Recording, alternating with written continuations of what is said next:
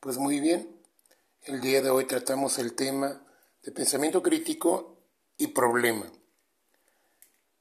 eh, sobre o desde el punto de vista disciplinar o desde, las, desde el ámbito disciplinar. Pues muy bien, entremos en materia. Bueno, ya hemos comentado que el pensamiento crítico tiene que ver con una forma de comprensión de la realidad que nos remite a elementos objetivos, a elementos abstractos, a elementos universales y tiene una fuerte connotación en donde eh, el pensamiento tiene que tener un marco de aplicación, digamos, cotidiano, vital, de tal forma que se pueda ejercer en el ámbito ordinario, en el ámbito diario, en algún sentido.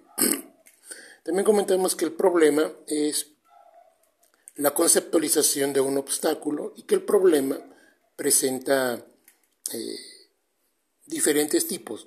Hemos comentado que el problema puede ser disciplinar o puede ser cotidiano. Es un problema cotidiano cuando em, se pretende comprender un fenómeno, obviamente tratar de resolver algún problema, pero no se tienen marcos teóricos. Y cuando es un problema disciplinar, hay marcos teóricos de por medio. También comentamos que el problema se puede formular de una manera simple a partir de una pregunta eh, problemática. Tal pregunta puede ser abierta o puede ser cerrada.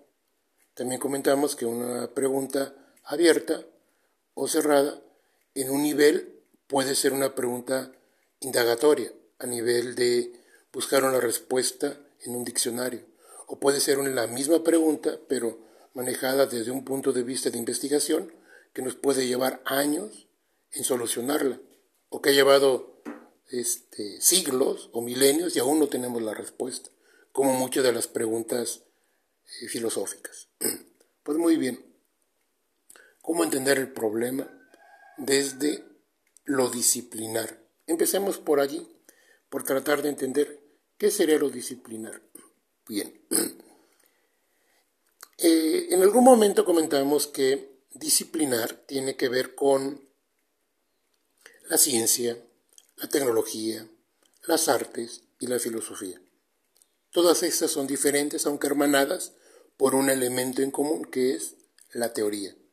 Nosotros comentamos que la teoría es un sistema de conceptos que me permite explicar, argumentar y predecir objetos de estudio. Pues muy bien, el elemento común a toda disciplina es la teoría. Sin embargo, hay varias formas de entender lo disciplinar. Vamos a empezar por un primer nivel.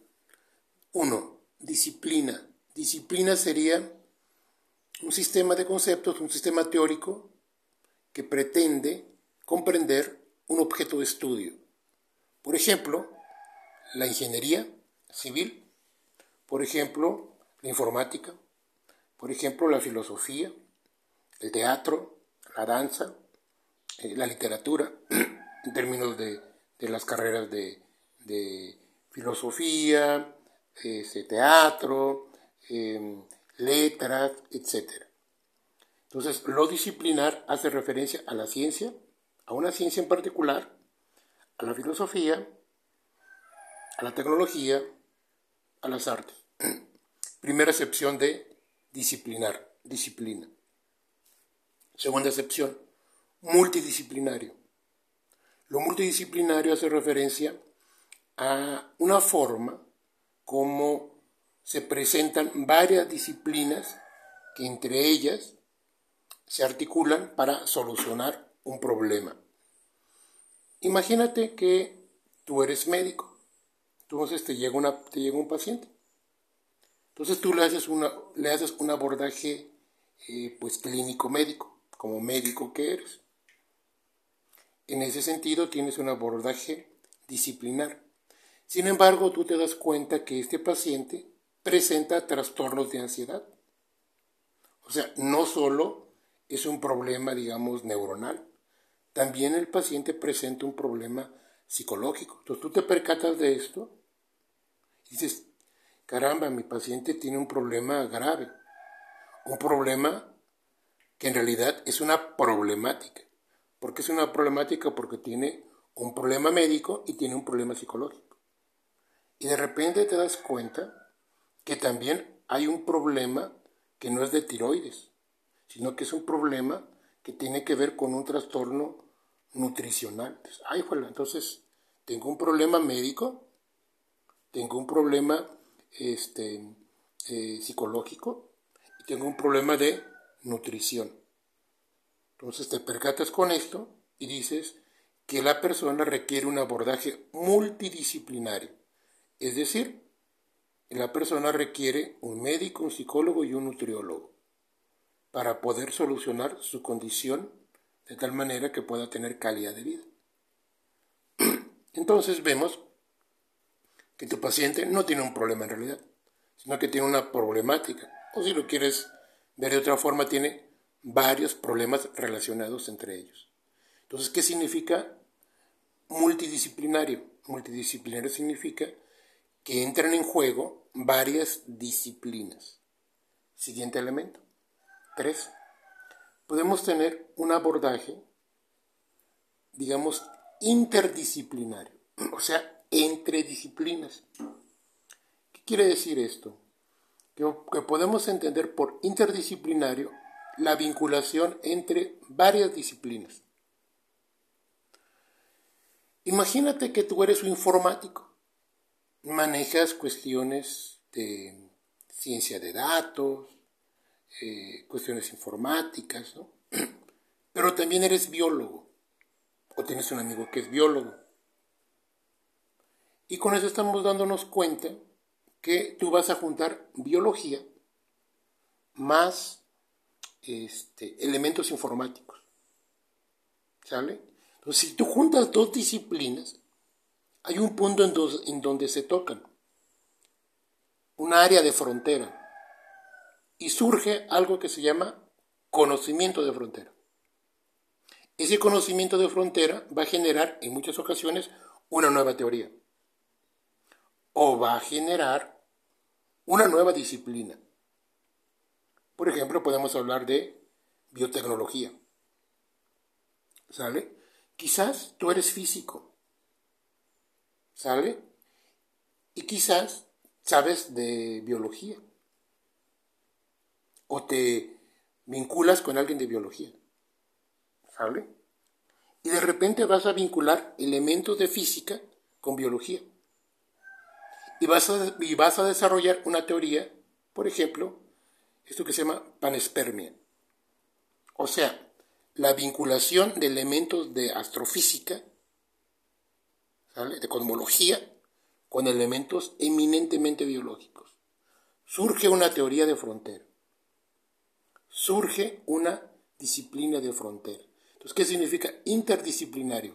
Fusionar varias disciplinas, diría una amiga que quiero mucho, generar un conocimiento híbrido. Ese conocimiento híbrido te va a generar un nuevo objeto de estudio. Te va a permitir comprender la realidad desde un punto de vista que ya no es ni la primera disciplina ni la segunda disciplina, sino un tercer elemento. ¿Sale? Bien. Y finalmente tenemos un sentido, un cuarto sentido, que sería transdisciplinario. ¿Cómo entender lo transdisciplinario?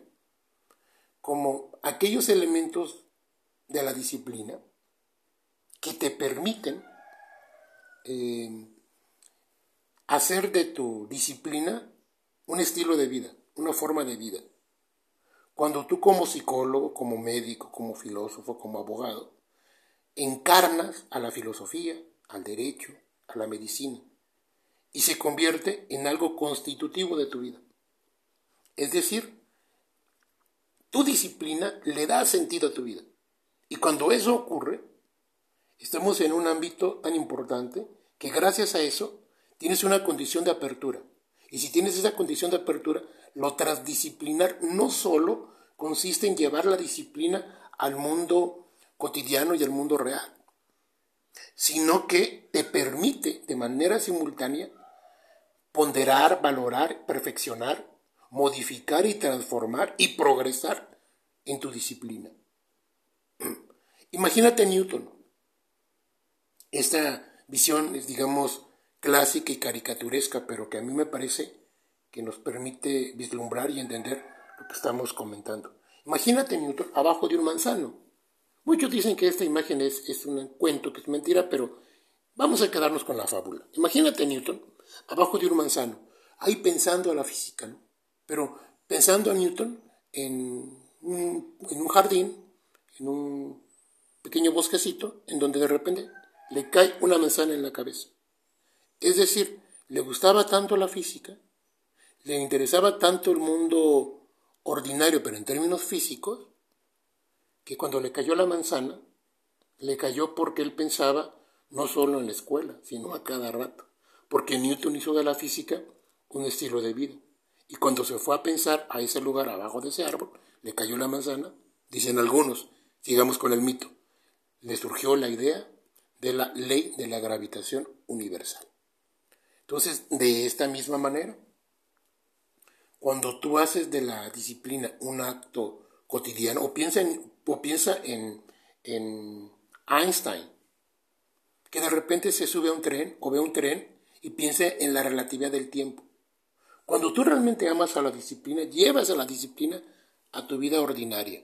Y tu vida ordinaria le sirve a la disciplina y, lo, la perfeccionas. Es como el médico. Cuando el médico realmente tiene una condición de apertura, abreva y aprende de su entorno.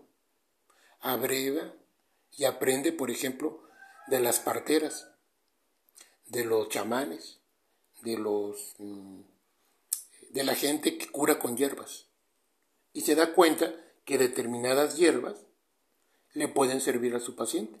Y descubre, por ejemplo, que la manzanilla, el té de manzanilla, no solamente sirve para desinflamar, sino que también te puede servir para curar ciertas heridas.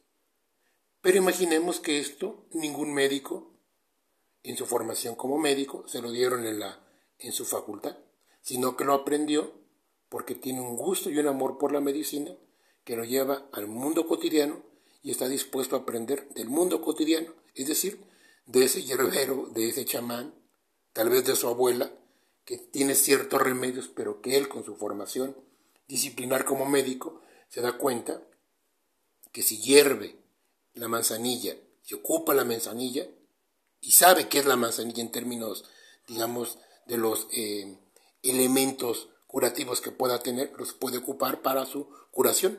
Imagínate este médico que se encuentra en la selva o en el desierto o en un lugar donde no haya eh, medicamentos. Entonces tiene que hacer uso de lo que hay no pienses en un médico que esté en un hospital que se encuentre en la Ciudad de México, o en la ciudad de Jalapa, o en Monterrey, o en Nuevo León. Piensa en un médico que tiene un amor profundo por la medicina, pero que está en la sierra donde no hay ni paracetamol. Bueno, con esto estamos viendo que un problema lo puede enfocar desde un punto de vista disciplinar, multidisciplinario, interdisciplinario y transdisciplinario. Los cuatro enfoques son importantes, pero lo realmente importante es que tú puedas comprender que el problema se puede enfocar de esos cuatro puntos de vista y lo importante es que conceptualices el objeto de estudio y, que identifiques cuál es el obstáculo que hace que ese objeto que estás estudiando no cumpla su finalidad. Ojo, Mm, generalmente nosotros tenemos una mala comprensión de la disciplina. Por ejemplo, yo estudio filosofía y digo, para mí lo más importante es la filosofía. O estudio derecho o medicina. Lo más importante es mi carrera. Y eso es un error. Porque eso te convierte en esclavo de la filosofía o del derecho o de la medicina. Y es justamente al revés. Tú tienes que estar en una condición de apertura de tal manera que lo que te interese es analizar el objeto de estudio, identificar el obstáculo y solucionarlo. Y para solucionarlo, con frecuencia, lo peor que hacemos es casarnos con una disciplina. En realidad tenemos que tener una condición de apertura y casarnos con muchas disciplinas. en la medida en que tú tengas una perspectiva más amplia, vas a poder, permíteme el término, honrar a tu disciplina. Si no, la vas a prostituir. ¿En qué sentido?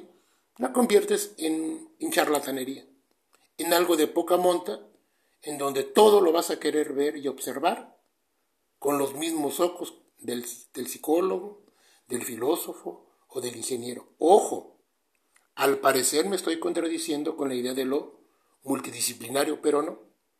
Cuando tú tienes una perspectiva multidisciplinaria, tienes que dar cuenta de la articulación de varias disciplinas para solucionar un problema.